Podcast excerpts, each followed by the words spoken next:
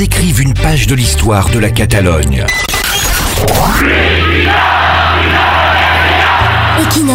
Equinox Equinox Radio. est là pour te la raconter. Jeudi après-midi, la juge de l'audience nationale a placé en détention provisoire huit anciens ministres catalans poursuivis pour sédition, rébellion et malversation. Une mesure particulièrement sévère car la Puigdemont, qui a refusé de se présenter devant la justice et reste pour l'instant en Belgique, a demandé leur libération immédiate. À Barcelone, des dizaines de milliers d'indépendantistes ont manifesté pour soutenir leur leader emprisonné.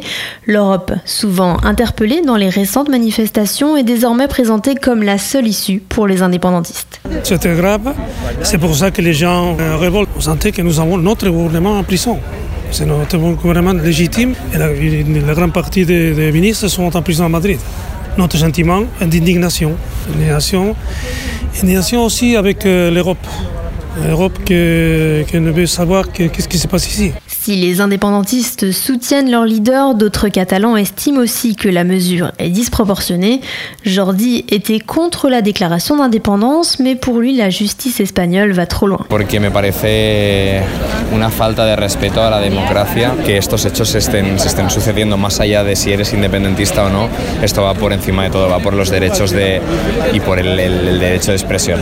Yo no soy independentista, es que me ha dado, me ha dado rabia, me ha dado rabia y me he sentido, me he sentido muy vacío. Eh, a Cataluña le va a suponer una época dura, miedo no, pero incertidumbre, incertidumbre sí. La juge devrait maintenant demander un mandat d'arrêt européen à l'encontre de Carles Puigdemont et de ses quatre anciens ministres actuellement en Belgique, tandis que les associations indépendantistes parlent déjà de nouvelles mobilisations et d'une grève générale. C'est Aurélie Chameroy sur Equinox.